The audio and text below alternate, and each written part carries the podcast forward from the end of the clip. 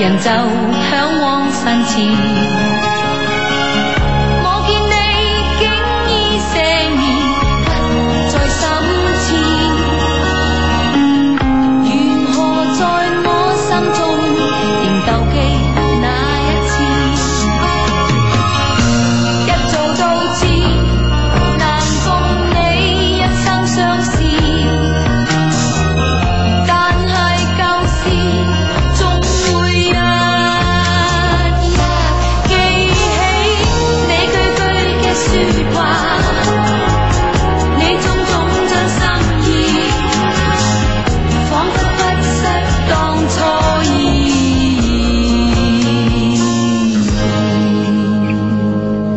仍然記得嗰一次，寫過一首詩，詩篇上每個字，洋溢我情意。我見你竟已赦免，不再心切，如何在我心中仍舊記那詩意？一早都知，難共你一生相思。但係舊事，總會一一記起你句句嘅説話，你種種真心意，彷彿不失當初意。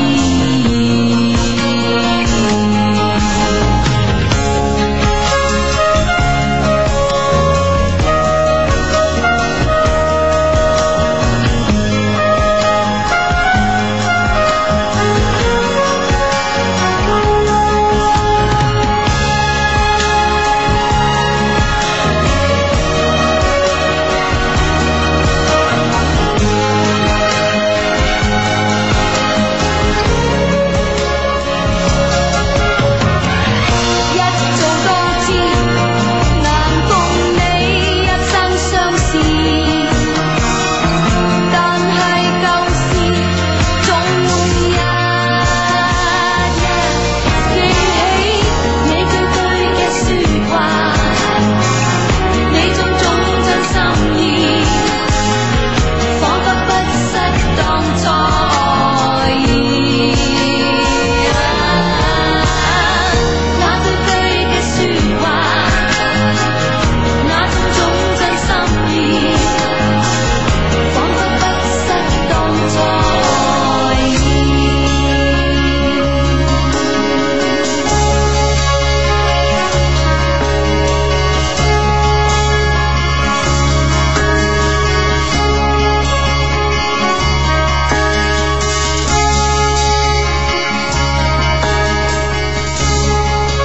啊，唔知係咪呢度換咗呢個短信平台咧？真係啊，啊誒大家可能係真係知啊歌名啊，知係邊個唱啊，但係發唔到上嚟啊，我諗。 喂，其實我覺得呢樣嘢應該我諗喎， 啊我諗冇呢唔係我而家幫你諗啊嘛，係咪啊先？OK，咁咧就誒、呃今日咧做節目咧好有新鮮感啊！誒、呢、個新鮮感咧就在於咧就係話誒誒音樂之聲咧換咗個新嘅短信平台，大家可以用呢個新嘅方式咧同我哋溝通啦。咁嗯啊、新嘅溝通方式誒、呃我講嚟好嘛，阿志。個，係嘛？係係你借機熟習啊！ 你系啦，咁咧就係呃想發短信俾我哋咧，就拎出一部可以發短信嘅手機啦，先撳呢個九三啊九十三，跟住咧加上你想同我哋诶倾诉嘅呢個內容咧，咁吓，如果你係中國移動诶移動 中國呢個移動用户吓，咁、咧就係發嚟呢個零三六三九九三零三六三九九三啊，如果你係中國聯通嘅用戶咧，咁咧發嚟呢個八零。八八九三八零八八九三。如果你係呢個小靈通嘅用戶呢，咁 啊發嚟呢個一一。八六零八八九三一一八六零八八九三咁 啊，就係非常之好啦。你啲口音咁勁嘅而家。 係啦，咁啊，新嘅短信平台之下咧，呢個節目咧仲係 唔係新節目嚟係嘅？呢個節目係一些事一些情。嗯喂喂，呢呢個短信咧，我有啲嘢講啊，係嘛呢個短信咧係話，誒想聽單車誒首單曲啊，播嚟聽下，多謝晒阿 Yan 咁樣發過嚟嘅。係嘛？我我未聽過喎。系咁咧就诶诶诶，anyway 我 sorry 我都未聽過啊，但呢我未紅啊！呢首歌肯定唔係未紅，呢啲紅嘅歌我已經輕都 聽下，聽咗聽咗啲啊係。未夠紅， 係咁樣，你你你你俾我講，咁咧就，哎呀，哎呀，啊呢個 friend 知喎。啊，杜麗莎系佢仍歌名系仍然記得嗰一次啊，好似係杜麗莎定係邊個唱嘅咁樣啊啊，都有人知喎啊，肯定係四日失蹤嘅 又。啊，跟住準備考 廣工，系啦，咁咧講講翻啦，咁啊，琴日個 friend 同我講，喂，诶诶诶，誒你幾時出歌啊？咁我話誒點解咁樣問我幾時出歌咧？佢話唔係啊，我聽到羅丹車首歌啊，咁樣 吓，哦咁我話好唔好聽啊？咁樣，啊跟住咧佢就喺度諗啦，啊，即係咁我介係紹諗啊 嘅答案。我我介紹下我朋友嘅背景俾你聽啊哦！啊，我其實我呢個朋诶，我呢個朋友咧，之前咧，我哋喺節目度提過佢嘅。哦佢就開心機咧，俾狗聽嗰個。哦哦哦 哦，即係為我哋攞咗第一個九聽眾，係係啦係啦 friend 啊係啦。跟住我話首歌好唔好聽啊？咪講話 煩啫？啊，唔係哦，咁啊，跟住咧，佢佢同我講，诶，不過我屋企只狗 好似幾中意， 佢話唔係㗎，我屋企只狗淨係聽九九三㗎，我話啊，多謝多謝咁啊得樣，喎 啊，咁樣係啦，咁咧就诶，咁啊有機會啦，睇下有冇有冇機會問單車攞首歌嚟播下啦，咁樣吓。 係啦，咁啊，我哋聽下先啊，嗯係谷紅佢啊，係嘛？系啦，好啦，咁啊呢個時候咧就诶收條短信，呢位 friend 話：低低，今日我生日，唱生日歌送俾我，惠婷咁樣啊。 咁我冇等陣冇揾人唱，冇急啊！如果我哋兩個唱咧，就完全冇呢個 surprise 啊！係咯你知唔係知咯啊係咯係咯我哋要揾人唱俾你聽，咁先巴閉噶嘛？係咪嗱先呢個 friend 咁講，佢嗯話相低你哋好啊，我叫誒禪之啊嗯，哇佢話而家喺泰山路嗰間旅遊旅遊職中啊，做係嗯緊酒館專業之一，哇係哇今日都有啲 friend 係呢個時間過得好快啊，九月份咧就要做學校嘅師姐嗯啦，真係老啦，誒咩啊，佢好掛住嗰個叫阿鵬嘅人啊，有哦，你啊，阿 彭嘅 人掛唔掛住你啊？係咁樣誒，啱啱我哋喺下邊先講咧，即係做呢個酒店管理咧，即係喺廣州咧呢個啊前途無量如啊日！中天啊！呢個事係啊業真係係啊啊！，哇！我哋啱啱數手指幾多間五星級酒店就開啊啊，，陸續喺廣州嗯開啦，咁樣係。啦係啦係啦，。啊！呢個 friend 講佢話雙低今晚有冇打電話唱歌仔啊？有啊，十點三打後係啦係啦，就怕你誒、呃唱得唔好 聽，唔怕你唔嚟唱咁啊哦！好啦，呢、個 friend 咧就哎呀，呢、個 friend 今日真係麻麻地啦啊！佢話咧今日好可憐啊，中午撲親啊，擦傷罐頭，被割傷啊，嗰塊肉咧搖搖欲墜 啊，掹啊㗎啦 係我哋咁噶你。我諗嗯都我我我就我就諗住，哎，你執住嚿肉去醫院啊啦，咁 樣把手得噶，咁樣。即係喺有限嘅時間入邊啊，係係 可以搏翻好啊。係啦係啦係啦係啦，好咁啊！呢個 friend 呢個短信係咁嘅，誒啊呢個呢個詞幾好，我中意吓。點啊？佢咧就係咁樣啊！佢咧就係呢、個誒，雙、低你好，我舊年誒、呃我舊年底啊，通過呢個 double look 啊，俗稱雙體，識咗個男仔，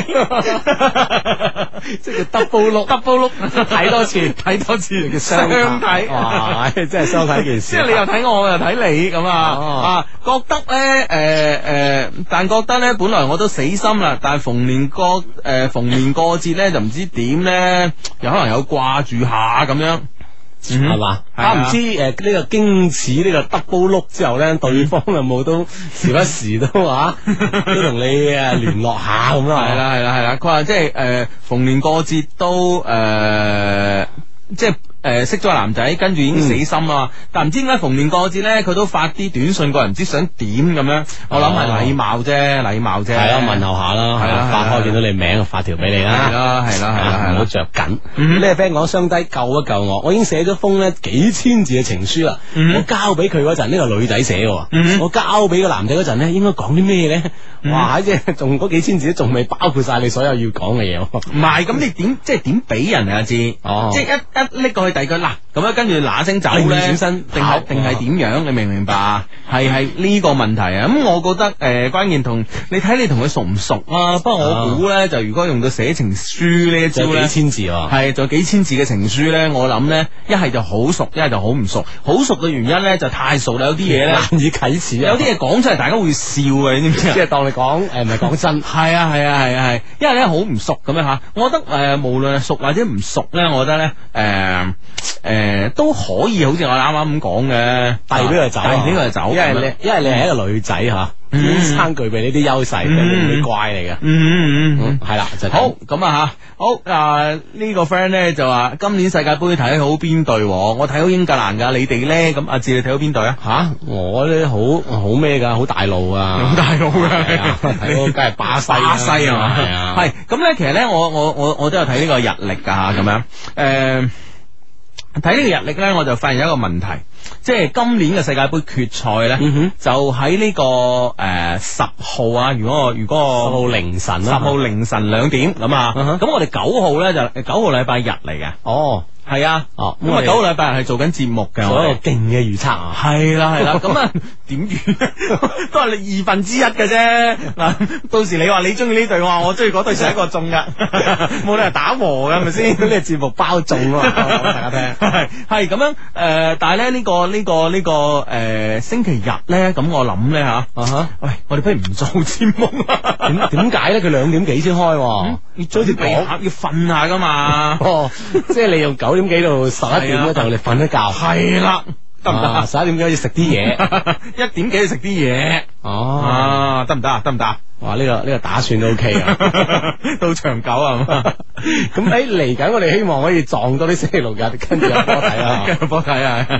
好系好啊！咁呢個 friend 話酒店行業有前途，真定假㗎？咁汽車行業咧咁樣， 哇我但我哋呢個咩啊？我哋呢 個百業信息。係啦，咁其實酒店行業誒、呃我哋覺得有前途咧，基於咧就係、誒、對落呢一年半載咧，廣州都好多間五星級嘅酒店開嗯哼啊咁樣，所以咧我覺得酒店業有前途咯。咁汽車行業咧，我覺得都 O K 嘅。你廣州開完開完本田又日產啊，跟住有呢個豐田，咁我諗都得嘅。 即係花都汽車城咧， 係啦係搏啦命就開啲新嘢啦。係啊係啊係啊啊，好誒，哎呀，我呢個平 台冧 哦冧咗，唉嗱呢靠個靠你嗰邊單邊支持啊 平，呢個平台我覺得都好人性化。點啊？即係知道係咩人係識讀短 信， 你話如果我呢邊彎咗咧就弊 啦，你嗰邊彎呢就好啊！嗱，我話俾你聽，啊你個 人真係系诶呢位 friend 話相低係救命啊！事情係咁嘅，當你喜歡我嘅時候呢，我卻對佢毫無感覺，甚至乎感到厭惡啊！如诶、而今呢，佢诶、呃、对佢呢有好感，相反呢，佢對我呢就冷淡，冇以前咁熱情同埋真心，咁點辦咁樣？哎呀，真係我呢邊彎得好犀利，啊點辦啊？你冇理你嗰邊啦，係嘛？ 係。我冇認真聽你，我嗱我靠啦，我我答啦，我我我答啦，我答啦，由佢啦，嗰邊嗰個啊啊，當佢唔喺度啦。咁咧就誒、呃我我諗咧，其實愛情咧，往往都係咁樣噶，即係話唔係話誒誒，大家如果做唔到同步嘅話咧，誒、唔係，我覺得做咗同步嘅機會咧，其實比唔同步嘅機會咧要多噶，嚇、要多噶。所以咧，我覺得咧就係、誒。所以我覺得咧呢、呢個時候咧，誒、作為女仔，如果係作為女仔嚟講咧，我覺得係誒、呃會着數個男仔。如果呢種情況咧發生喺男仔身上咧，就慘啲啦嚇。女仔因為女仔有呃誒。女仔有女仔佢嘅本身嘅魅力噶嘛，所以我覺得咧，誒、你而家對翻佢有啲好感咧，我相信咧佢會俾你電翻咯，嚇、好啦，咁啊。嗰邊喺度認真咁樣搞緊 搞緊呢個電腦嘅時候咧，我哋繼續誒、呃有呢、個有呢、個誒、呃信啊！其實今日咧點解話要講信咧？因為今日咧就收到個包裹誒、 呃坦白講咧，坦白講咧就係、做節目咧咁多年嚟咧係第一次收到一個誒、呃一個包裹係哇咪哦都都唔知幾啊興奮啊！係啦，咁咧就诶、呃為呢個小心起見咧，我係要嗰個膽子比較诶、呃、胆量比較大嗰個阿志去打開。你驚啲 驚入邊有啲響啊！我驚一打砰，個拳頭揼出嚟咁樣。哇！我熬咗幾耐 啊，終終於就知道啲咩啊！係啦喂讀下人哋封信啦，係咁樣，我而家揾緊啊嘛。啊你個人真啊係嗱呢封信咧。啊哈就唔係誒嚟自我哋嗰個充滿感情嘅電子郵箱嘅，佢係手寫嘅，喺啲包裹入邊咧啊就帶埋出嚟啊嘅。附附啊埋出嚟嘅咁樣，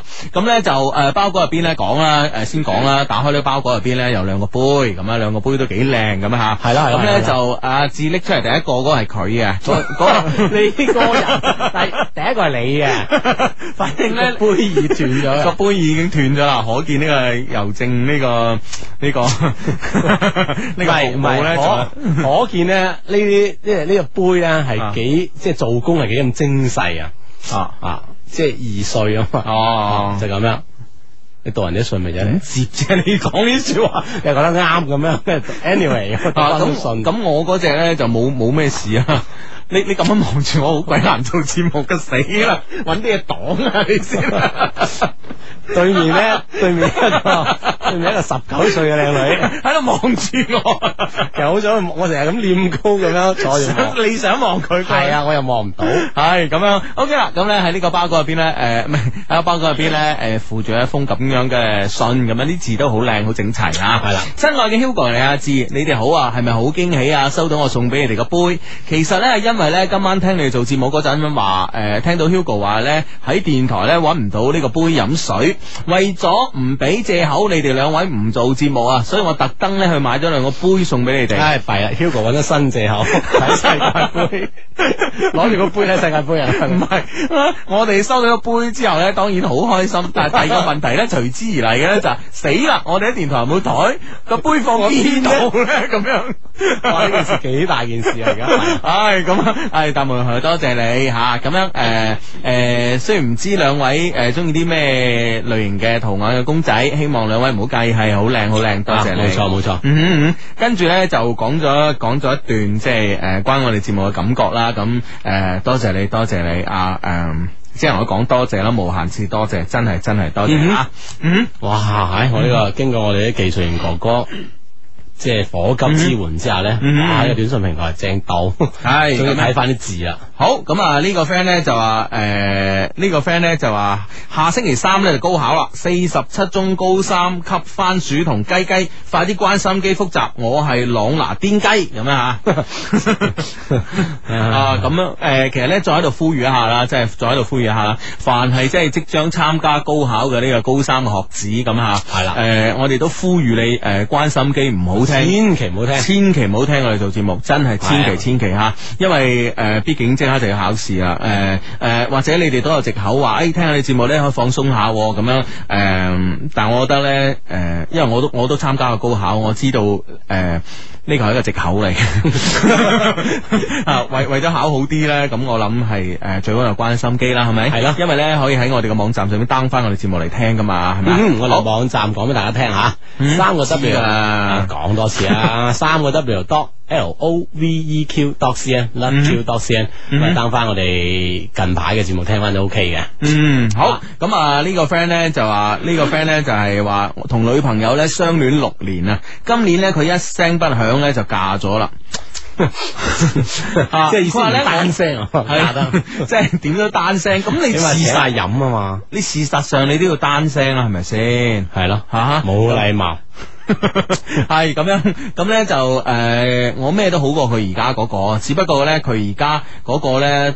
诶诶、 呃哦，即係俾佢多啲錢，佢啊話唉，都唔知女仔想點咁樣啊咁你。又喺呢個現今嘅社會吓，喺現今嘅社會，我諗現金都係一種好誒、呃主要嘅呢、個 呃衡量嘅手段嚟嘅，係咯係咯啊係咯咁樣誒，呢個 friend 咁樣下講定決心揾多啲錢啊啊，，系啦，還有更好的係嘛？嗯兩位主持人係咪可愛嘅 girl 咧就多男仔追嘅啦吓？我並唔係可愛嘅女仔，亦都冇人追，可愛係。誒係、培養唔到嘅噃，我真係唔知點算啦。嗯嗯嗯啊，可能佢見到身邊好多好有咗可愛碌嘅嗰啲女仔女性 friend 咧，俾嗯人追到咩咁樣？咁、嗯呃你培養第二樣嘢得唔得咧吓？哼，誒唔係，係唔一定可愛嘅人做好多人追嘅喎，你靚咪得咯。你係咪手機響啊你我冇啊，搞冇聲啊。 你冇聲，你黐太近啊嘛你。你咩話？我聽唔清你 啱啱講咩？你擺遠啲啊你！冇聽唔到 啊！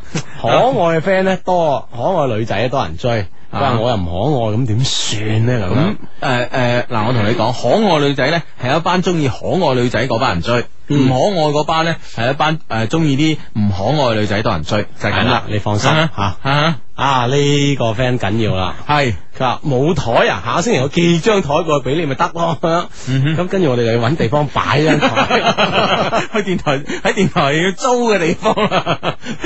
哇 喂，不過咧呢件事嗱越大嗱啊，坦白嚟講咧，我都好想收到人哋嘅一一张人哋寄俾我嘅台， 系啦， 你唔好大 我。我点都逼个位放张台。系啦系啦系啦，啊你唔好唔記你，我記得你電話 number 啦，真係。好啦，咁啊呢個 friend 咧就 Hugo 啊，幫我誒同我鬧啊志志啊，咁呢樣嘢好樂意啊，咁啊啊。 喂，有啲咁嘅選，系啊，啱啱我係啱啱嗰個寫情書嘅嗰個係男仔嚟啊噶，佢男女不分啊咁樣。我同個女仔咧唔係好熟，佢平時好忙啊，我到時咧就想晚黑交俾佢嘅咁樣。哦，就唔係好熟咁啊。哦咁關咩無啦啦鬧我做咩啫？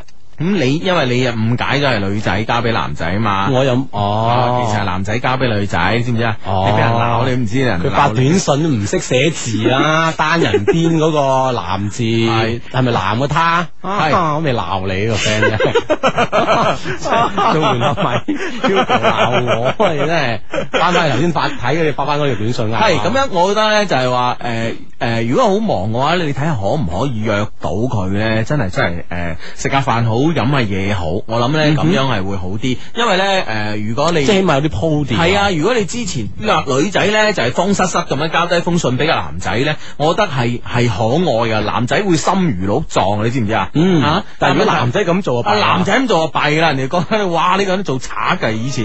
都唔敢開封嘢啊！ 嗱聲劈佢啊！所以咧，我覺得咧就係話誒，應該咧誒喺喺呢個 moment 咧，我覺得你應該係約佢出嚟，即係大家傾下偈，言談甚歡之間咧，最後誒、呃分，最後大家分別嗰時咧，就喺俾誒俾封信佢，或者係送啲小禮物誒、呃封信夾喺入附邊。上封信係啦，啊就好似我哋今日收兩個杯，入邊有封信咁樣。嗱，唉講起收嘢禮啦嚇，嗯呢個 friend 咧佢話下次你會收到個箱， 入邊咧裝住部電視機嘅咁樣，係啊！嗱，我要我要誒、呃三星嗰只，我唔去睇世界盃，我喺屋企睇電視，即係攞 攞即 係攞兩張飛換翻嚟。 唔使，我就要喺屋企睇電視咁哇樣。係哇 啊，喂，最近呢啲廣告真係好好睇啊！不得了啊！係啊，真係好世界盃啲廣告啊，係咯係咯係咯，嗰嗰兩個誒一個肥仔乜猜猜包剪揼嗰個又好睇 逼喎。 根包啊。而家新版本係老微利格啊啊，不得了係啊，好犀利啊你！我係送啊送兩部電視啊， 我覺得唔知點爭啊！一步啦，一步啦，我我翻去睇下點咯，好好先俾你啦， 一般就誒試用一個月，世界盃完啦俾我。 好先俾你啊，唔好啊，留喺我度。好呢、個 friend 講嘅，雙低啊！我同學喺度準備打電話去唱歌，係啊誒佢話唔要禮品，送晒俾送你晒俾你哋。啊！哦，佢見韶關打嚟，你就接咯咁樣。系系好啊好啊好啊！哦不過電台嘅電話係冇來電顯示嘅。唔知有冇咧？ 可能有啊。係啦，咁啊呢诶呢個 friend 咧，我覺得诶我幾中意佢呢個短信啊。佢話咧女仔使乜可愛啫，有氣質咪得咯，好似我咁啊，哇哈哈哈哈咁 樣，都幾有氣質啊！哦哇！啲有氣質。 好咁啊啊！呢。呢個 friend 問機率啦，係要佢話同北誒同北友啊，成嗯為戀人嘅機率有幾高咧？咁樣诶、我覺得唔高、喎，真係唔高、喎。誒，我唔知佢係咪即係互相發 email 咁北友啊？而家而家好少話真係寫信噶喎。诶、寫信機會大啲，係我咪？我諗係诶寫信呢啲啲筆友诶呃啲機率都唔高。都唔高啊。係啊，都唔高。嗱，你誒、呃退一萬步啊，退一萬步嚟講，即係話誒。誒、我我我記得你以前即係睇啲七十年代嘅呢個亦舒小姐嘅小説啊，嗯咁樣嚇七八十年代嗰啲嗰啲嗰啲嗰啲小説咧，其實咧即係呃你嗰陣邊聽住啱節目一開始播啲舊歌，我嗯人就邊睇啦，唔係，我睇翻嗰個年代嘅小 說咁樣啊哦。咁咧，其實咧，當年係好興筆友嘅，而當年嘅筆友咧就類似於我哋而家嘅呢個誒 Q 友啊，我相信啊哈啊啊咁樣。但係筆友咧嘅誒嘅誒咩啊？嗰個叫叫咩？筆友嘅最高境界咧啊啊，就係話咧，大家永遠都唔見面， 咁咁呢個先係最高嘅 境界。而家啲人咧，往往就達最高境界就見面，係啦係啦係啦換調轉嚟咁啦。某種程度上咧，係玷污咗呢個筆友嘅呢個稱謂同埋呢呢種行為啊！啊啊哈，哈！所以咧，我覺得咧，筆友咧係最高境界，大家唔見面。如果係做到一世咁嘅筆友咧，真係好啦。因為咧，係嘛我知道咧，係啊係啊，好似海明威啊咁嘅大作家咧，其實都有啲一世嘅筆友嘅。系冇错啦，咁啊好快翻翻嚟咧，我哋呢个节目咧就依然就係叫一些事一些情，有 Hugo 同阿志嘅出现，系啦，咁啊咧就诶诶，今日咧發短信俾我哋咧有個全新嘅方式，而且一個好慳錢嘅方式啊！慳成點咧？你試過就知咁 啊！我未試過，唔知有啲咁嘅 事，我聽講咁啊，系啦，咁啊，诶，编辑短信九三，再加上你哋想要同我哋傾偈內容呢，發嚟以下 number 啦。中國移動用戶發送到零三六三九九三，中國聯通用戶發送到八零八八九三，小靈通用戶發送到一一八六零八八九三，咁就 OK 噶啦。係啦，記得诶、呃先撳個九十三，跟住咧再寫呢個內容咁吓啊，咁樣移動咧就係、呃發嚟呢個零三六三九九三。聯通咧發嚟呢個八零八八九三，嗯小靈通咧發嚟呢個一一八六零八八九三，咁我哋咧即刻收到啦。咁呢位 friend 咧就發個短信過嚟，佢話：相低今晚晏晝咧廣藥客場二比誒三比二擊敗延嗯邊啊！哇哇！我啲 friend 就得㗎。係誒仲有咧就係、呃就係、咧，我我我我唔知睇報紙定係定係點樣咧，就其實下一場波咧，嗯就係、呃改夜晚打，改夜晚打，係啊，因為係啊日頭咧要就呢個高考高考啦啊，因為嗰個越秀山附近有咩二嚇，中啊二中咁樣係啦啊係啦係啦係啦，係啦啊咁樣哇哇二中夜波啊。係咯，誒好嗰日嗰日係咪最後一日高考咧？唔知 咧，系咁啊！呢個 friend 講啦，有關高考，佢話我都係一個高三嘅學生，咁我專門等到九點半之後先去沖涼嘅啫，因為一路沖咧一路聽，咁啊撐你哋啊嘛，咁咪一舉兩得咯咁樣。哦。哦，沖涼嗰時聽有咩好處咧？同平時坐喺度咁聽， 多啲水聲伴奏 啊，水聲有啲似掌聲係嘛？啊好啦，咁啊呢個短信咧問咧 Hugo 芝芝，我想問你哋啊，我點樣先可以約男仔陪自己行呢個北京路呢？我同佢只係朋友關係啊，點樣約佢呢？先至唔會尷尬呢？點樣講先可以诶、呃令佢先講話陪我去呢？咁樣嗱，哦，女仔約男仔行北京路，啊即係唔想主動講你陪我啦咁。系啦系啦，咁我谂咧，男仔陪女仔去街咧，基本上咧系好似我一樣咁咧，會有三個呢、個呢、個呢、個疑慮。第一個啊疑慮咧就話去街買嘢邊個俾錢先？ 又又又同你唔熟咁啊，諗住追你仲話啫，係咪先？唔係咁啊問題就係要弄清楚對方係咪諗住追你。嗱，你咁你聽我講完呢三樣嘢先。咁、啊啊第二咧就係話，第二咧就係話呢個誒誒、呃第二咧就係話根本上咧男仔其實理論上嚟講係唔係太中意去街嘅。嗯啊咁樣，咁呢個第二第二樣嘢，而第三樣嘢咧就話，誒、仲有一個顧慮咧就話，誒、我唔係同你拍拖去北京路啲地方行街，俾人睇到咪弊咁樣啊，啊！你咁啊咁你唔唔全啦啊，系啊系啊系啊系啊，你明唔明白？咁咧，所以咧就呢三樣嘢咧係係好攞命嘅。啊，啊即係意思話呢個女仔想約呢個男仔去街咧，嗯嗯要打消咗佢呢三樣嘢嘅疑慮先，係啊咁樣佢先會好诶，即係好順利咁樣達到你嘅目的啦。系啊系啊系啊，哇啊嗱我講咗三個疑慮啊，你教人點打點先？打 消啊？你係講啊，我想買買件乜咁吓，我媽俾咗錢我啦， 咁樣咁樣嗱咧。媽俾咗錢我，人哋做緊嘢㗎啦已經。真啫嘛，啊 啊呢呢日你講你話你自己嘅 pay 咪 OK 啦，我覺得呢樣嘢好難，第二樣難啊，你你你講嘅第二樣咧就即係男仔基本上唔係太中意行係啊呢街樣嘢難，如果佢對啊你冇意，真係唔肯陪你，嚇呢樣點點打消好咧？ 嚇，啊我覺得冇得打消。冇得 打 消，唔使送嘢俾佢係嘛？係啊 啊咁啊好啊，呢個女 仔系咁樣啊！咁但係我覺得咧，其實男仔咧有一樣嘢啊，幾攞命嘅。啊，嗯男仔有樣嘢幾攞命就係咩咧？就係中意戴誒俾人戴高帽。你啊哈見睇我哋節目就知啊啦，係咪先？哦期期一開始咧，啲 email 咧，哇讚到我哋天花龍鳳嗰啲咧，奉旨讀㗎，啊係咪 先？咁誒，通常嗰啲話誒誒誒廢話少講，直入正題嗰啲咧 哇，我哋一我般啊哋就當咗佢 係廢話 我哋成封信當佢廢話嘛，冇咁衰咁樣， 就少啲揀咁啊。咁啊所以咧，我覺得咧，誒誒誒，打消佢呢三個疑慮咧，其實方式咧都有嘅，就話你捧佢。啊然後咧，我啊想去誒啊邊度邊度啊北京路買啲嘢，咁我已經睇啱噶啦，啊錢都有噶啦咁樣嗯啊嚇哈。但係咧問題咧就想人幫下眼，啊我又唔知啱唔啱我啊，哦係啦係啦係啦，我咧就覺得你好有 taste。啊，你知唔知啊？哇！呢下嘢攞命啊！哇真係冇都還有有啦 冇都話扮有啦，係咪先咁啊？但係對佢行街就你好清晰一 樣嘢，就唔好俾佢攞晒啲意見我。係 係啦，你知佢呢呢個係捧佢嘅啫，係係啦係啦，咁你買啲嘢咧，你都係自己揸主意啦，咁樣系啦，啊，仲可以順便利用下男仔啲 gentleman 嘅風度吓，嗯咁都可以咧促使佢陪你嘅。系咁樣啊！喺越越寄嘢越多啊！字呢個 friend 話：，诶诶，呢個 friend 話雙低人使唔使咧？每個週末都寄桶水俾你哋啊！咁啊，最好啦，咁樣係啦係啦， 喂，咁我哋節目一落，我哋通知下我哋監製，啊咩都有係啦啦，。組組織組織個地 方，清啲倉庫出嚟唔。係，我電台咧基本上飲水機佢退翻啦， 咁啊 有噶啦，有噶啦，咁樣啊。好啦，咁啊呢個 friend 咧就發短信嚟，佢咧就話咧，誒誒，佢咧就話咧，其實咧我啲型啲嘅女仔咪仲吸引咁樣啊，即係仲係回應翻啱啱嗰個女，啊即係哦可愛可愛碌啊！可愛型女生嘅各有各嘅市場啦吓，係啊係呢個 friend 咧，佢話：，誒十八號孫燕姿嚟廣州天河，我想去睇下，需唔需要門飛啊？你哋有冇派門飛啊？梗係有好啦，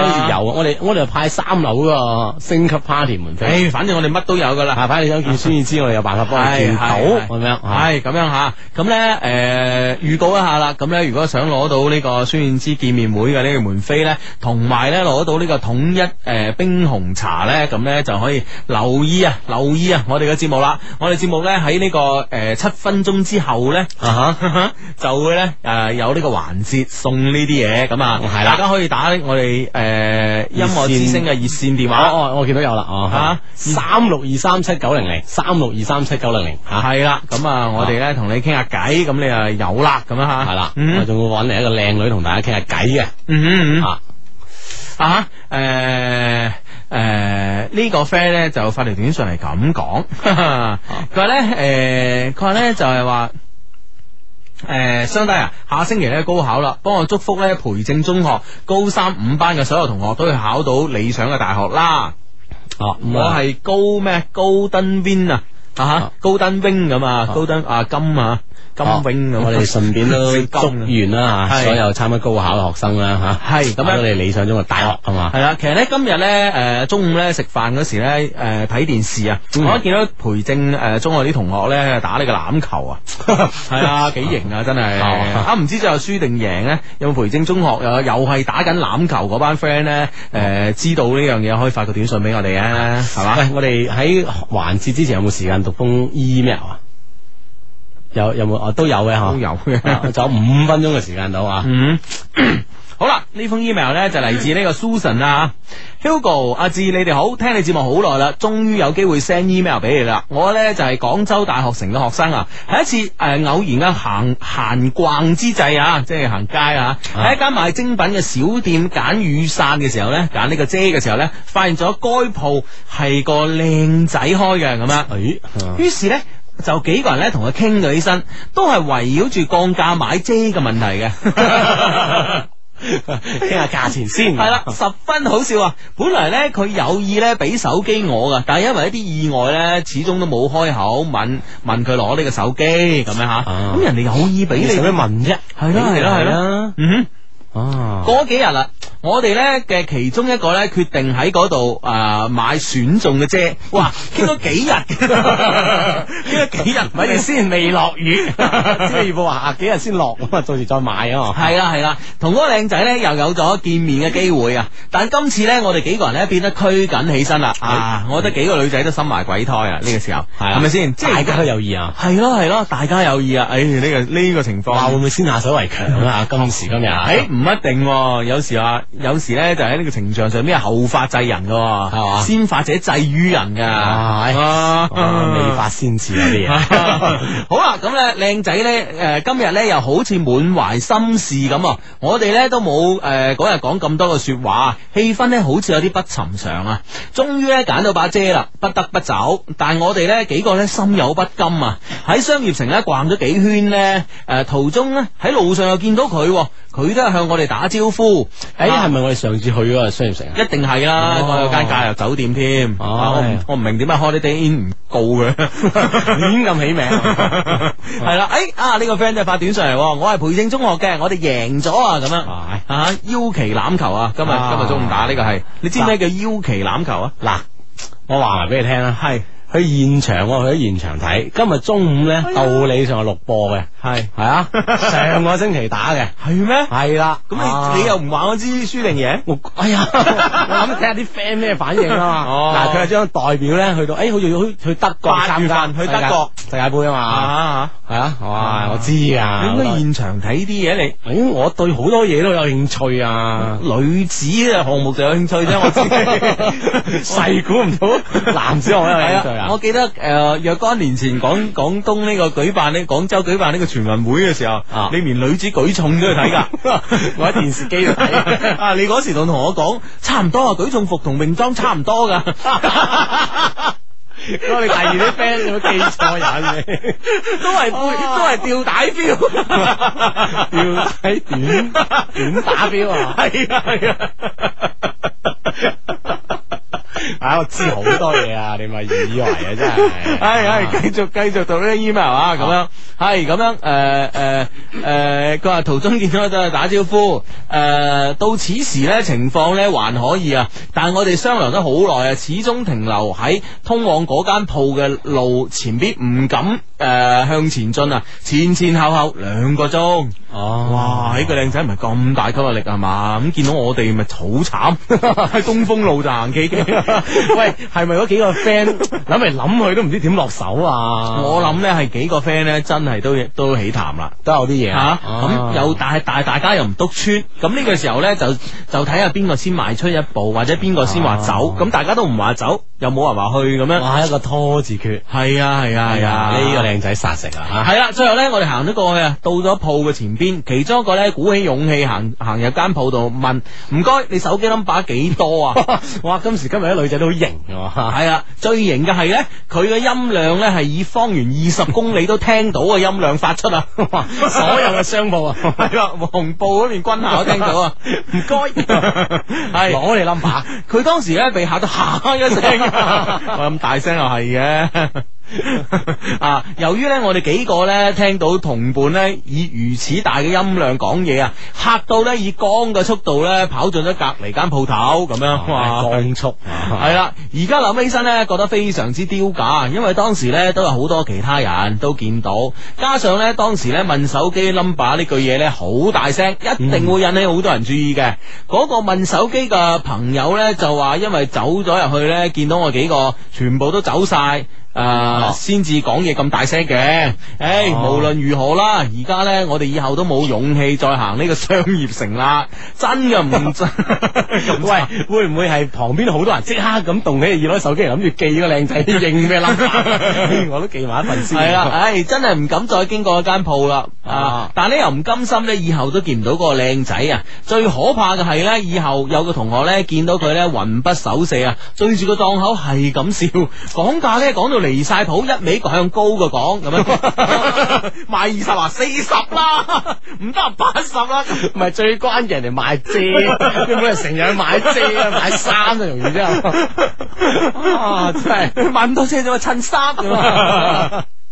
唉，咁樣，唉，同隔離檔咧，誒、誒、哇，隔離檔咧，好似有啲討論咁啊，已經，已經啊，啊，請問兩位高手啊，我哋應該點樣先去啊挽回今誒嗰日嗰個醜事咧，化解呢次嘅誤會咧，繼續努力去結識呢位靚仔咧，順利攞到個手機 number 咧，咁啊， 喂，我覺得大聲問啊，真係喝住佢問係到啊為止啊，係啊千祈唔好咩啊唔。係唔係，最後仲有一句啊，知、啊我驚咧佢間鋪頭啊就快唔做啦，因為商業城咧商誒、呃生意不 良，真係慘啊啦。再喝到佢聲，哎喂，上咗你做咩唔攞啊？ 唔係我走咗㗎你啦咁樣啊。係，啦，咁呢幾個問題咧，我睇怕咧都要遲啲咧先可以解答啦。係因為呢個時候咧，咁咧我哋要誒聽一啲嘢。係咁啊，特約之下咧就有呢一個環節咧，就係我要做最酷嘅。足球評論員咁啊嗯嗯，哇！佢哋啲啊女生啊小女生嚟做咁樣，哇，好嗯型啊！好啦，咁咧喺我哋直播室入邊咧，已經有一個誒、哎一個十九歲嘅美女呢、個足球誒評論員啦，咁啊，同大家打聲招呼先啦。系，hello，大家好，诶、我叫殷莉莉，欣利利啊！恩嚟嚟，恩你你咩將個擋板攞開又 嘅？ 而家可以真啲啊！啊而 家可以睇噶嘛？啱啱真係俾佢望住，好鬼尷尬，唔知點解。啊唔通真係心心我心懷不軌，你啲靚女望得你少啊！呢係嘛係嘛係嘛？個播錯咗。好啦，呢、個時候咧，播咗廣呢、個告啊時候咧，你就可以可以可以誒、呃、開始開始你開始你嘅評論啦。系好。二零零六年統一冰紅茶廣州大學生足球聯賽即將烽煙再起。經過六年幾嘅發展，廣州大學生足球聯賽已經成為港大高校學子每年最關注嘅體育盛事。從二千年至零五年，聯賽嘅規模日益壯大。二千年嘅第一屆比賽只有二十二支高校球隊參賽，零一年增加至二十六支，零二年參賽嘅球隊猛增至三十一支。而零三年廣州大學生足球聯賽嘅參賽球隊更加係達到三十八支。零四年雖然有所回落，但亦都有二十八支隊伍參加角逐。今年更增至四十六支高校球隊。過往嘅六屆聯賽受到廣州各大高校嘅熱烈歡迎，港大學生更加係積極參與其中，每年觀看嘅同學約有十八萬人次，平均每場高達二千四百人次。而開幕賽同冠軍爭霸戰更加係超過咗四千名高校青年人進場為其球隊呐喊助威。另外，自二零零一年起，喺每年聯賽中期，喺繁華熱鬧嘅天河雲城廣場舉行為期一天嘅廣州大學生足球聯賽路巡子活動。活動現場設立好玩、有趣嘅足球遊戲，讓廣大青年人感受到聯賽嘅足球氣氛，讓廣大市民認識、了解廣州大學生足球聯賽。五年嚟共吸引咗數十萬觀眾參與。零五年嘅比賽已經塵埃落定，其中暨南大學嘅亞群雄奪得甲組冠軍，喺乙組華南理工大學無人能敵，再取第一。丙組方面，私立華聯勇奪冠軍。繼零四年暨南大學莫書偉射入大聯賽第一千個入球後，零五年亦都係出現咗不少精彩嘅世界波同不少耀眼嘅新星。今年嘅統一冰紅茶廣州大學生足球聯賽有四十六支隊伍參賽，甲組二十隊，乙組有九隊，丙組有十七隊。佢哋將喺廣州體育學院、華南師範大學、華南理工大學、廣東工業大學龍洞校區、華南農業大學大學城分賽場進行一百一十二場比賽。喺零六年四月二十三日進行二零零六年統一冰紅茶廣州大學生足球聯賽。一場乙組比賽中，首戰表現不俗嘅深圳大學繼續有上佳演出，以六比零嘅懸殊比分戰勝中山大學，從而以兩戰一勝一平，即四分暫列乙 A 做第一。嘅，哇好犀利喎！哇，係嚇、 咁長都讀得落嚟喎。 我我仲諗住咧，你讀到一半咧就完啦咁樣，啊讀到報 時啦咁樣係啦，好啦，咁啊，你讀完之後咧，又 check 下字喎，睇下字讀嘢得唔得啦啊，？示範俾你聽下。係哦，唔係唔係 唔係，唔好意思，用錯詞，即係經過呢個靚女示範之後咧，我啊讀一個信息啦。嗯，統一綠茶六月四號喺正佳廣場四樓中庭舉辦大型嘅義賣活動，現場所得嘅款項呢，將捐俾白內障患者，仲有豐富嘅遊戲節目嘅喎，只要喺現場購買一樽統一綠茶呢，就可以獻出你嘅愛心啦！哇，得啦我，啊，你個短啊 嘛，呢個靚女俾掌聲我得 唔得啊？ 係啊，係啊，嗱，咁咧，我哋喺呢個節目開始嘅時間咧，已經應承咗一個朋友嘅，啊，哦嗯啊，應承咗朋友叫阿斌啊，咁咧就應承咧幫呢個。佢個朋友叫阿慧婷啊，啊講聲誒唱呢個生日歌咁樣哦，啊，係啦誒不如你代勞啊，阿莉莉，吓、你唔知我講緊你 噶，莉莉代勞啊，係係你唱歌好聽噶，聽講係啊，聽講你唱歌好犀利㗎㗎唔係一般就一般啫。啊，認得一般嗰啲就得唱㗎啦一句啊， 一句誒，啊你哋想聽啲咩歌啊？ 生日歌，你生 誒日，誒，呃英文呢定係中文啊？你中意啊你中意啊，最拿手啊。佢叫咩名啊？慧婷啊，阿慧婷 啊，叫阿慧婷係啊，哦，好。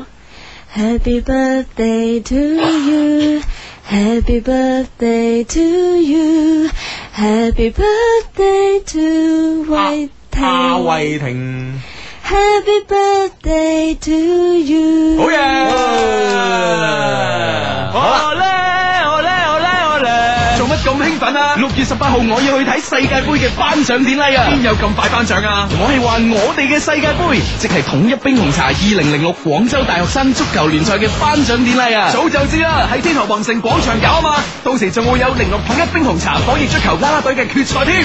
我偶像孫燕姿仲會空降現場為獲獎選手頒獎添啊！六一八宏城廣場統一派對，全城捧場，統一冰紅茶年輕無極限。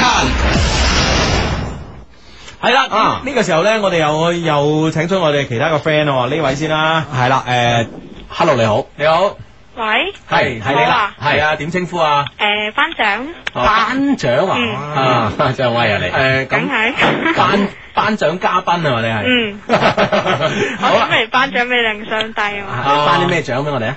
À, 诶、咁梗係啱你哋嗰啲噶啦，啊我我哋要颁奖奖金嘅，你你觉得咩啱我哋啊？咁嗰啲咩咩界女失手率嗰啲，梗係你哋噶啦，低哦啊嘛嗰啲，啊即 系太真都失嘅，係啊惨啦， 多謝你啊啊你都系唱歌啦，唱遇見，孫然知。一定要唱啊，肯定係咯，你唔唱打電話做咩？咁啊係，得啦，開始。唱听见冬天的离开，我在某年某月醒过来。我想，我等，我期待，未来却不能因此安排。哇，好嘅，好嘅，好嘅，好嘅，好嘅，好嘅，比上個星期嗰幾個唱得好好多，梗係又梗係你個頒 啊獎，我想講啲嘢，誒誒咁咧吓得唔得㗎？你我睇下你講咩啊？长话短说啦，诶，咁咧、就我哋就初三啦，咁咧就十四號就中考啦，咁咧、啊希望喺工場將領導之下嘅初三五班嘅同學仔啦，可以考到理想高中啦。啊，咁咧就仲有我想同黎大傑同埋阿鄭大傑講，我打咗電話上嚟，哦，好啊，好好開心咯。啊哦好，咁你喂，咪咧住先，你你哋可唔可以講下你你哋嗰個雙低係低咩啊？ 啊，真係低啦，好鬼低啊， 好低 啊。低係啦，咁啊，恭喜啲 friend，我哋都會有專人聯絡你，可能有冰誒有統一冰紅茶啦嗯，有誒咩十八號啊，誒三樓國際會議廳嗰啲誒孫燕姿見面會嘅飛啦等等啊，嗯嗯呢位 hello，喂，你好，哇咁冷靜嘅你。吓，唔系我好惊噶，唔好惊，唔好惊，啊驚咩啊啱啱我唱得咁肉酸，我哋都赞好啦，好衰啊！俾人闹死。好好同我收得佢線快噶，如果唔係而家鬧你啊！嗱嗱，你知啦，衰人就 Hugo 嚟啊！誒，到你啦，點稱呼你啊诶，我 Lulu 啊咩話，Lulu，Lulu， ？Lulu 啊，哇，呢啲發音啊，好啊，喂，你你唱高潮嗰段啦，遇見啊啊，係啊诶誒，诶，嚟咯一、二、三，去。我遇见谁会有怎样的对白？我等的人他在多远的未来？我听见风来自地铁和人海。我排着队，拿着爱的号码牌。喎，哇，好聽好聽，真真係好聽啊！我練咗幾晚咯 真係 㗎啊，都咁嘅成就都唔錯啊啦， 即係用咗幾晚。嗱，到時咧會有張人聯絡你嚇，誒俾冰紅茶你啦，同埋俾嗰啲見孫燕姿嘅飛你嚇，係喎。好嘛？好啊唔哎好誒、該哦我係四中噶，哦，你四中㗎，四中做完初二一噶。你。哦，四中啲 friend 嚇，好嗯。好啊。有啲咩同四中嘅 friend 講啊？誒、希望都冇乜㗎啦，我大家諗。努力學習啦，佢都係咁樣。 啊咁講嘅講啲嘢係咁吓，好好，拜拜拜。哇，哎呢啲好呢個 friend 啊，嗯，你好，哎，您好，你主持人好。哎，你好，大家好。嗯，很久没听过你们用国语主持的，哎，我们上段时间不用过吗？啊现在开始好不好？叫听晚的，啊明明明晚的。啊，最好听完，听完就 啊好，好那那你听完听听咯嘛，好不好？一定要听啊！啊会，听的。到您唱了啊！呃，来，怎么称呼啊？我叫阿明吧。阿明哦，嗯，呃，好名字，嗯、听见冬天的离开，我在某年某夜醒过来，我想，我等，我期待，未来却不能因此安排。好了。哎呀，太好了！我觉得这个是一个女生的歌曲，男生唱的这样很啊，不对，简您单。您练多少晚上啊？啊，我练了没多久。哎呀，这成就太高 了！行，美明白啊。那么我们谢谢你啊，我们会送那个孙燕姿的那个呃那个饮料吧， 孙燕姿带有生产饮料吗？她喝那个统一冰红茶，哦，对呀，别的都不喝的啊，真的啊。还有一位啊，Hello，你好， 喂，系你好，我啊，系诶、少啲，少啲係嘛？少啲咩啊？係 啊。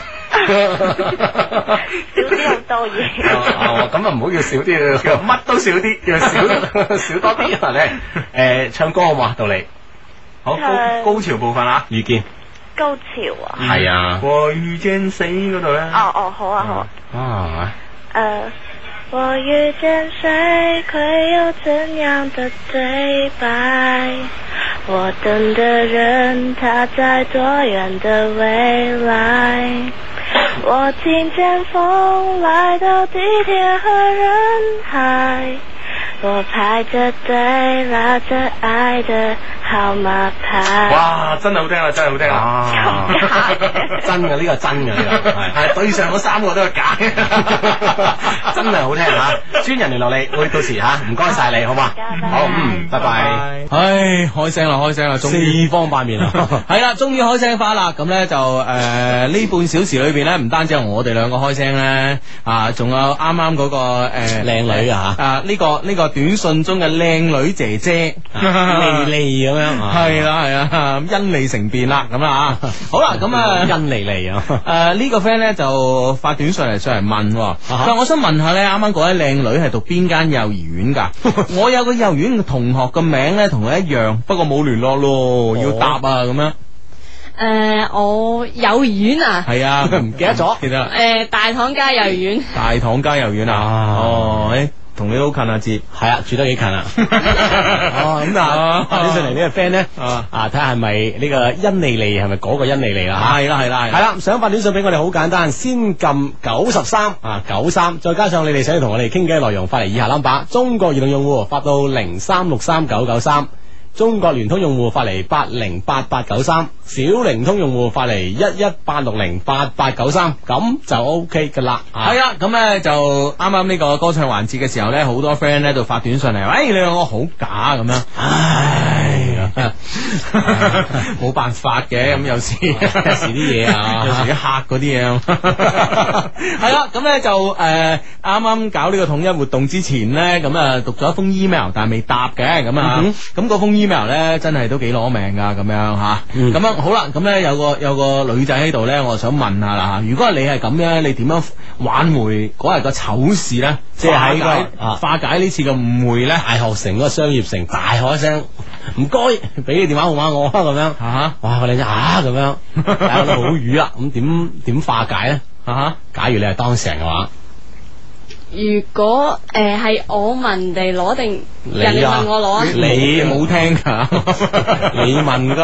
賣姐嘅靚仔攞啊，你哋三五個同學一齊夾粉，我話我都係啊會好直接咁問佢攞咯。我話诶靚仔诶，可唔可以俾個電話我啊？好想識你，你好靚仔啊，你好酷好型啊！咁哇咁嚟噶， 啱啊你見到我嗰時冇咁講嘅，係啦，唉就好失望你 真係好失望。唔係，我覺得咧就誒、呃好似阿 Susan 話齋咧，其實呢單嘢咧係隔離，我諗我諗成個商業城咧隔離鋪頭傳出去咧，我諗成個商業城都知㗎。呢、個時候咧，你再去咧，咁咧其實咧就要誒、呃有好有勇氣咯，嚇、啊好有勇氣啦。但係咧，我覺得嗱，我覺得咧誒、呃其實咧你當當日咧。按我之前嘅分析啊，我堅持我之前嘅分析就係咧，當日幾個女仔其實咧都係有心噶啦嚇，咁、我覺得你應該咧誒、呃勇敢啲，單拖行過去。啊，單即係拖啊摸咗一班人你推我讓啊，系啦系啦系啦，單拖行過去問佢攞呢個手機 number，咁咧當然問咧冇直接問，咁咧只不過咧就係、呃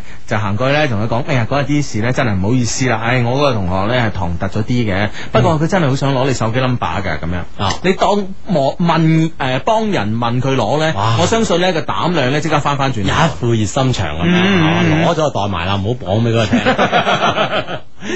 有 friend 發短信嚟話：，誒、今日嘉賓好怕醜噃，係咪係啦咁嘅你？啊，系啊，好惊又少紧 张，惊啊真系噶，坐又咁耐仲驚啊！两男一女嘛，兩男人系惊啊字嚟噶，第一次識 啊，都得喎，都得喎。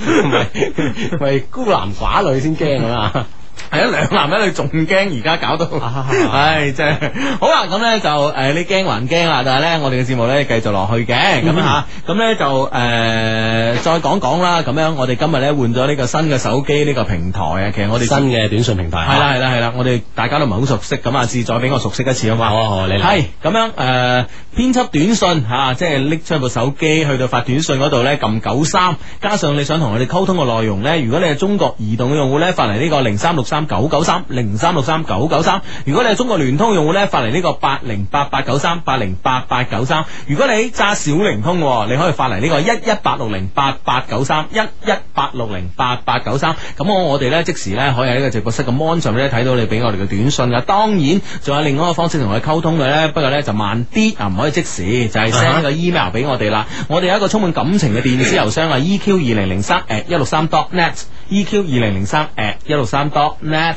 嗯啊啊，。呢個 friend 講啊，佢話相得你哋終於做咗一個明智嘅決定啦，開通咗小靈通喎。 我有問題好想問，拍拖係咪一定要 M L 咧？佢誒、即係拒絕佢，佢會唔會好尷尬啊？咁樣啊，咁女仔點睇咧？啊？咩叫 M L？啊哦，咁樣， 啊咁就係係係讀誒讀 email 啦。讀 email，咁我哋答咗佢先啦，咁樣。哦誒，我覺得拍拖唔一定要 M L 嘅，但係拒絕佢，對方應該會尷尬嘅。诶，咁我諗尷尬，诶，我諗唔會太，慣嘅係啊我諗唔會太尷尬喎，我覺得咧，有時咁嘅要求咧，我諗佢有呢個心理準備啊。即係會會俾人拒絕噶嘛呢要求，係咯係咯所以我覺得唔會尷尬咯，吓，出嚟咁拒絕佢啦，啊吓。 OK，好咁啊，email 係咁嘅，親愛嘅 Hugo 同阿芝啊，我聽你節目呢已經年幾啦，我第一次聽你節目呢係二零零五年嘅二月十四號啊，嗰我嗰日呢失戀，係你哋呢嘅節目將我從失落中挽回誒、呃出嚟嘅，所以啊，身為你嘅 friend 嘅一員呢，我一定會將你嘅節目呢發揚光大啊！而家呢，二十五中、二十一中、十二中、港亞二中，大部分嘅 friend 呢都係我介紹啊。 都係去去講得設教育局車啦，佢中我先。诶、啊所以咧，你一定要同我信啊，咁啊，好入正題。今日咧，我逛街嘅時候咧，诶、同朋友玩咗個好刺激嘅遊戲啊，哎唉，可惜我輸咗，嗯，刺激成點啊？嗯，唔知咁啊。輸咗，輸咗咧，肯定要遭到懲罰啦。呢、個懲罰咧就係揾一個女仔攞個手機 number，哦哎又係攞手機 number 啦。啱啱嗰個女仔問男仔，呢、個男仔問女仔會唔會容易啲咧吓？哦睇下先。係正當我哋揾目標嘅時候，我哋四個人都不約而同啊，地被眼前嘅尤物吸引住咗啦。哎呀，哇！天使般嘅面孔，神仙姐姐出現啦，咁樣。仲唔想啊？系 啦，，上咗年紀嘅課诶课嘅我啊，當然係第一時間跑上啦。啊，我上去就講靚女手機 number 幾多啊？咁樣。 我哋停一停，問一問呢個，問一問一嚟嚟，咁樣問會唔會好直接？你會拒絕㗎啦？如果我會㗎，你會㗎？你會點係啊拒絕人咧？你會俾定會拒絕啊？拒絕啦，梗啊係。會拒絕啊？你會點拒絕點解咧？你點解咁嘅？你你放開心情啊嘛。嗯，可能佢太開放，問你攞手機 number 好開放咩？係啊。吓，我中意啲男仔係即係話怕醜啲咁 樣，啊啊拍手問點代問表佢你？冇咩經驗啊嘛，唔哦係成級女仔啊嘛。哦，即係咁啊，似經驗多啦。哦哦，嗱啲 friend 聽到，嗱，我同你講啊，你你啊你涉你涉世未深啊啊係，啊真正有經驗嗰啲咧，係你俾咗佢，你都唔知啊。 啊真係咁啊。系啊，呢啲先冇經驗啊！嗱，下次你冇啦，啊下次係唔問你俾啦 俾啊！所以其 實其實單單家收咪 Hugo 就問你攞電話號啊 喂，其實咧，诶、诶，你你俾人問攞呢個電話號碼機會多唔多啊？都好多㗎，即係無厘頭咁樣嘅。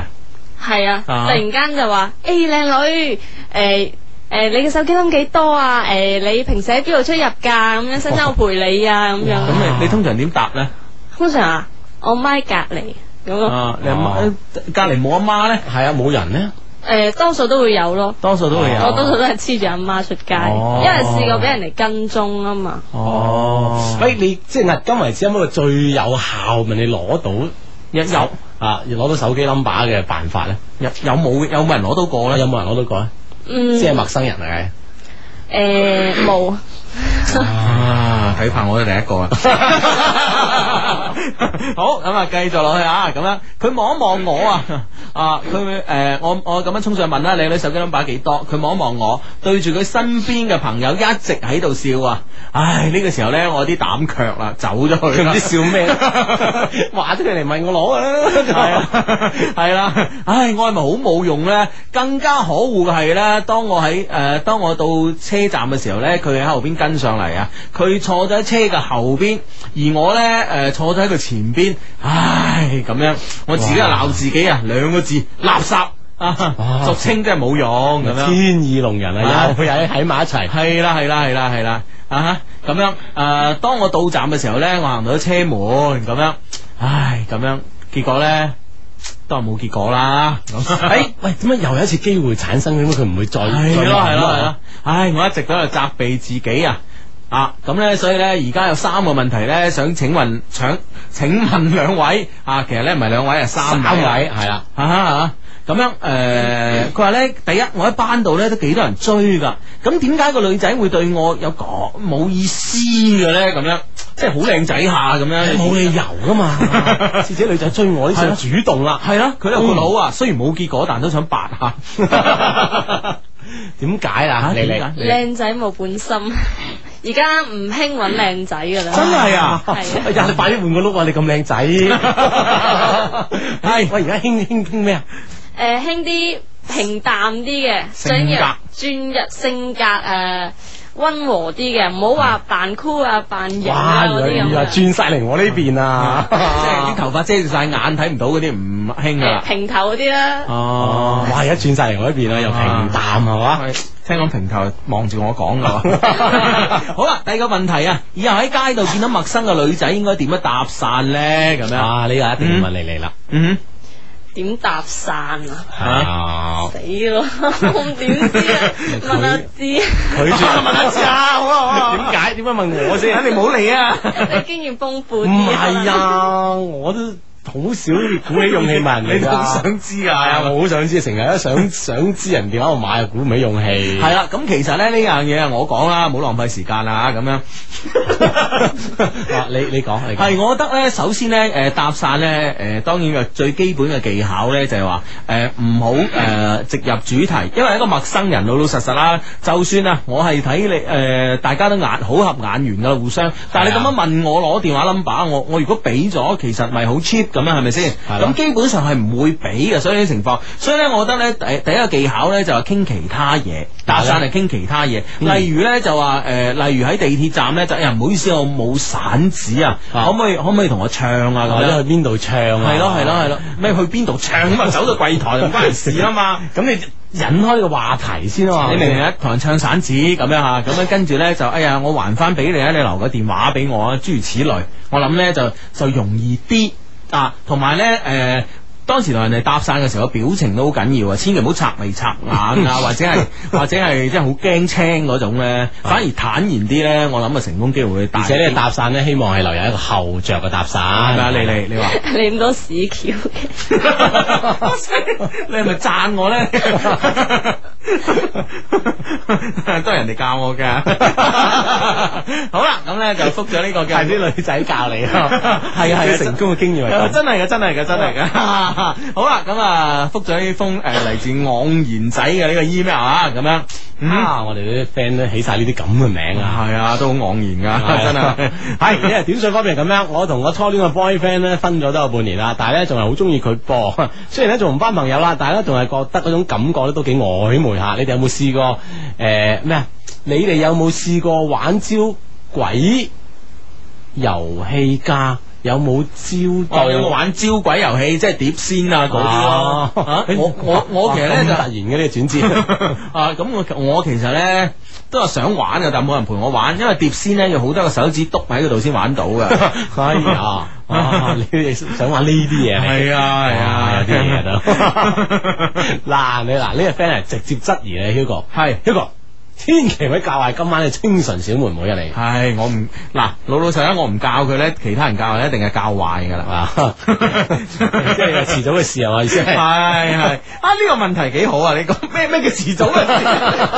你你知啊你你咪咁嘅意思啦係係 係，係真係好啦！咁咧就誒誒誒誒呢個 friend 嘅問題幾好啊！啊，佢咧就話咧誒兩位主持誒、我想問一問今晚嘅嘉賓對你哋誒、對你哋啊有咩睇法咧？你哋兩個有咩睇法咧？咁啊哦咁你對我兩個有咩睇法咧？嗱、你試下講下唔好啊！啊，你哋咁 樣收你咪你哋咁樣放膽 講下，唔好啊，嗯。诶、我真係講唔好，啊我撳你咪，佢佢已經冇乜機會講嘢啊，今晚 真係講唔好。嗱，你唔聽到佢把聲啊？誒，你你考你先好講 咩啊？啊，好係啊，啊，咪又嚟響翻啦，教教識我好多嘢咯，係咪啊？有幾 多咧啊？ 壞嗰啲多，哦哎呀，哎呀，啊，呢呢啲使我哋教咩？你以為？啲你以為你唔壞咩？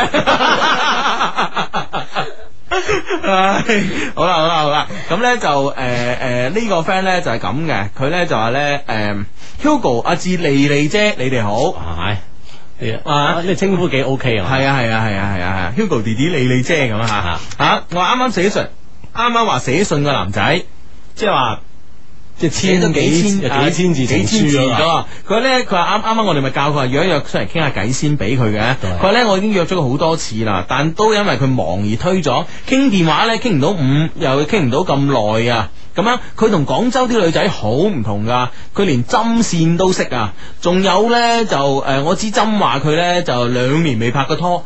咁好嘅女仔 Hugo，你係咪都覺得有難度咧？咁樣咁。我哋唔係我哋咁樣，我哋先問下莉莉，廣州女仔係點嘅？喂好唔同你嘅你俾話，我講下得唔得啊？啊咁如果你真係覺得我有難度，你不妨將個電話 number 俾埋我。 哦，咁你試下，等我試下試下，係咪真係咁難 先？係啦，咁啊，咁誒誒誒，你你你識唔識做針線嘅咧？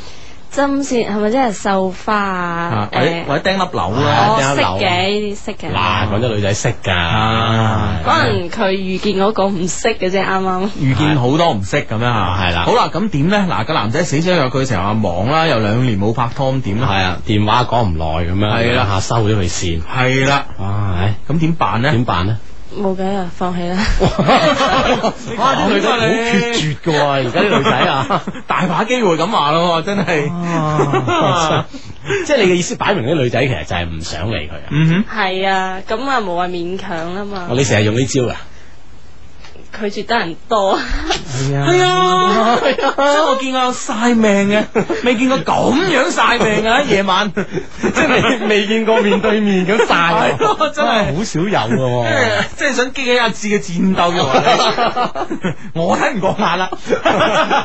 唔係佢攞電話號碼得唔得？ 哇！真係啊，真啊，係咁，我覺得咧就誒、呃我相信一個女仔咧，其實兩年冇拍拖咧，你由好嘅角度睇咧，就話佢兩年都冇拍拖啦，我諗佢都想拍拖噶啦。你從壞嘅角度嚟睇咧，可能咧佢對拍拖咧真係有多少陰影啦啊。咁、所以咧，我覺得咧，其實電話傾得長或者短咧並唔重要，關鍵咧係可以喺傾電話嘅時間上咧，盡量了解多啲佢嘅嘢，我覺得呢個重要啲咯。同埋咧，可以喺同佢傾電話嘅時候咧，其實係誒、呃感覺一下佢係咪有興有興趣同你繼續傾落去嘅，因為我相信忙冇錯，而家呢個呢、個呢、個社會逼住我哋都忙，因為樓價貴，咩油價貴，乜嘢都貴，係嘢都貴，係咪先？你唔忙啲，你你點可以生活到落去咧？但係問題咧就我又唔覺得佢會咁忙咯。嗯哼，啊唔係，但係佢知道另外一樣嘢，靚女都好矜貴嘅嚇，都貴咗，咁啊，所以咧你都要俾啲耐心㗎啦。嗯嗯誒，嗰支針可能佢可以將個作用發揮得多啲啊，我覺得嗯。係咯啊直接係咯了解下好嘛？系啦系啦系啦啊，嗯，好咁咧就呃誒呢、位 friend 咧就發短信嚟話死咯，成日都好多人問我借散紙搭車㗎，原來佢哋係搭山㗎。哎 呀，總之我理睬下佢啦。唉，佢最弊，我次次都好驚咁彈開咗，呢招唔 work 喎咁啊樣，啊真嘢啦，唔得呢 招嗯啊！唉咁啊，佢佢只係後悔緊自己啫，可能佢曾經有靚仔問過佢，唉啊，早知同佢搭下散啦，係啊係啦，係嘛啦，係啦，係啦啊。好，誒咁得嘅呢呢個問題係咁樣，我相信你你你就清楚啦。你好多嘢好清楚。系，佢話聽日咧我就要同個 friend 攤牌啦，我驚咧诶過咗聽日之後咧，我哋會好尷尬啊。其實咧我好在乎佢噶，我好希望永遠都同佢做 friend。我相信我哋之間嘅問題咧都唔成問題，佢聽緊嘅一定要度咁樣啊。咁你有冇你有冇朋友咁樣诶、呃想同你做男朋友或者诶唉冇冇得做女朋友， 想想你真係好個男性朋友想同你做男女朋友嘅、啊想嘅 case 有冇咧？啊，有 嘅，有呃有噶，咁诶拒你絕 咗，點處理啊？你冇拒絕，我而家個咪就係朋友，朋友咯， 都係朋友而 咁啊家。佢同你講咗話，你你點令到呢個關係維持翻朋友嘅？嗯，我哋都係得閒約出嚟唱下 K 啊，嗯诶、平時傾下電話啊，咁樣嗯即係诶聯繫翻啲感情咯，係友情嗰啲咯。啊哈嗯咁當時佢表點表白，你係點反應啊？嗯，當時佢點表白我唔記得咗啦啊。你點 你點啊？诶、我我就話诶、誒希望我哋以後都係好朋友咯。咁樣嗯，係哦哦咁樣咁追到你咪更加好咯，係咪先？係啊係啊，係啊，更好啦，呢個朋友係咪先？ 係咯係咯係咯。係咯係咯。當時佢冇咁 講啊，當時如果咁講你又煩你 啊！我諗你粗口都出埋嚟㗎，點解你咁煩㗎咁樣？你你唔講粗口啦。唉 係啦，咁呢個 friend 係咁嘅，呢、個 friend 嘅問題啊，佢話我有個女性朋友咧住我屋企附近啊，啊但係咧成日要求我送佢翻屋企嘅喎，但係呢個擺到明話唔中意我啲咁嘅身高嘅人，我話點算咧？分析下，咁你你咁點啊？咁唔中意就唔中意噶啊啦。咁你又你又成日有人送你翻屋企，诶、可能 friend 都去送啊，係咯，哦，啊咁會唔會送下送下有感情咧？你覺得有有可能嘅。有可能啊？ 啊，就為咗呢個可能都日久要生情啊。 送啊嘛，唉唔好理佢啦吓，有可能咁樣吓。系系啊，OK 啦，咁啊呢個 friend 咧就係，诶呢個 friend 同你哋一樣十九歲啊，诶呢個 friend 話，哦我差唔多十九歲啦，係學廚嘅，想诶差唔多出嚟做嘢噶啦，咁樣吓，嗯我想問下成熟嘅男人應該係點樣嘅咁樣吓，哇！你你到嗰陣就係噶啦，係即係哦我十九歲啊，咁咁誒、我覺得咧成熟嘅男人啊，阿志啊，嗯哼我覺得成熟嘅男人咧最關鍵咧係識睇眉頭眼額。誒，我諗呢樣嘢對於佢嚟講就係特別關鍵咯，因為啱準備快快啲出嚟做嘢啊嘛。啊啊，誒而且咧，誒、成熟男人咧，可能要對你自己做嘅嘢咧，有一有一個要交啊，負責啦，有一個交代啦，係啦係啦係啦咁咧你就會係啦啊，OK 㗎啊啦，知道自己嘅位置，識睇眉頭眼額，同埋咧誒可以肩負起呢、個誒、責任啊，你自己呢個位置嘅係啊責啦呃任咁誒我樣，啊記得我哋嘅 friend 莫凡呢一句名言係嘛嘅，就係做人咧要知定，係啦，唔好唔知定。啊啊啊，知道自己掟咧，你就係一個成熟嘅男人啦。係啦係啦係 啦啊，莫凡係咪仲喺度揾緊掟啦？嚇！啊，你真係話唔知定啊你嗯係？ 我我話揾揾緊掟嘅星期一中午約咗我食飯。哦，咁好啊！！你參唔參與啊？唉，有哎冇約我？啊有嘅啦， 即係話佢唔知啊定。 好啊，咁呢個 friend 咧就兩位高手，小弟有啲嘢請教啊，嗯係咁嘅。幾個月前呢，我師傅介紹咗個表妹俾我，我哋咧分隔兩地啊，誒、好難誒先至見到兩次面啊，即係一共下咁樣。最近呢，佢唔接我電話啦，請問點樣先可以戒到佢呢？應唔應該表白呢？咁樣喂，分隔兩地再唔接電話呢樣嘢，真係我哋兩地應該一路都唔唔支持呢種嗯玩法㗎啦。哦係咯，咁我覺得你有必要去去佢住個地方一次咯。啊，親赴現場，系啦系啦，我覺得要應該親赴現場啊呢種咯。誠意嗬，哈再加上一啲驚喜咁係樣，咯孖手可以得着咗。我覺得咧，其實戀愛中咧，诶、兩個人相處啊，其實最唔好嘅一樣嘢咧，就係呃猜測。就係估估下，估估下。其實咧，有時嘅情況未必係咁嘅，因為人哋唔接你一個電話，可能你就估咗好多嘢出嚟。咁不如咧嗱一聲見個面，大家講清楚。我覺得咁樣仲好啲，係係咪啦，點解我哋一路講話誒異地戀嘅成功率好低咧？就係因為喺異地戀咧就容易產生呢種猜測，嗯啊令到雙方咧就誒好難維持落去啦。嗯哇！你你呢件事大啦，嗯呢短信講相低，佢話我要戒呢個靚女姐姐嘉賓。嗯，雖然我得十七歲啫，我係平頭噶咁 樣哦，你諗下啦吓。啊， 誒，你考慮下 吓，係啊，你你會考 慮啊，但系啊兩個一齊考慮下啊啦， 分別考慮啊 下喺唔同嘅地方。啊，值得考慮下啦。啊咩咩咩咩意思啊？我唔明， 啊，唔明啊，唔明你考慮下啦。 我即係我考慮下 呢個男 仔。 哇！真係真係，今晚做節目真係有收穫哇嘅真係收穫大啊！系好好啦，啱啱哦，啱啱個男仔話诶，誒我係搞錯咗，佢係咧個女仔係中意佢咁嘅身高啊，佢一百七十六 cm 咁哦樣，咁啊好咯，咁我諗個女仔中意你咯，中意身高啊，又要你送咁樣，呢個順理成章啦。係水到渠成吓。啊，係係係吓，诶 OK 呢個問你啊，Hugo，係喂 Hugo 點樣戒成日偷睇我個女仔啊？哇！啲女仔成日得閒就瞄下你，你成日有啲咁嘅騷擾啊！嗯。咁我我谂我會行過去咯，行去啊！我諗行過去正面咁俾佢睇咯，啊系嘛？嗯你行過人哋就唔睇你噶咯，你要偷偷睇先有樂趣嘅喎。 啊唔係我我諗我諗我諗我會揾個機會咧行過去隔啊行過去後邊拍一拍個膊頭啊咁樣啊咁樣拍一拍個膊頭咁樣個女仔我相信一定好怕醜啦咁樣嚇係咯啊咁樣誒咁、我諗我會同佢講，我啊諗我會同佢講誒。想唔想睇我一世啊？ 嗱，诶诶，誒你你等下節目之後，你留意你個膊 頭，有咩有冇拍你膊 頭？留意下膊頭 啊！唉，好啦，咁咧，诶呢個 friend 咧就話，诶點先可以同分咗手嘅女仔做翻 friend 咧？咁啊，你你有冇咁有冇咁嘅經驗啊？嗯，點樣同分即手？係同你分咗手之後，又同你再做翻 friend 咁樣。誒有啊，哦有啊，你講啊，搞個辦法俾人啦，將你辦法講俾人聽就得啦。誒都係係佢飛我定我飛佢啊？冇所謂啊，冇所謂啊唉我哋唔結果係一樣嘅。係啦，我哋啊唔誒執着喺呢係啦，件係啦過程入邊啊嗯你啦。不過你如果你覺得威啲嘅，你可以講係你飛佢。 好，你俾佢之後，佢點樣同你做翻朋友咧？嗱，仲有廿幾秒。嗯，呢件事就要問阿志啦。你你你你你飛過我 咩你？咁嘅你，哦哇！弊啊呢件事弊。啊哇！啊今晚嘅節目咧，其實最精彩係呢呢個句死啊，問啊，死問啊！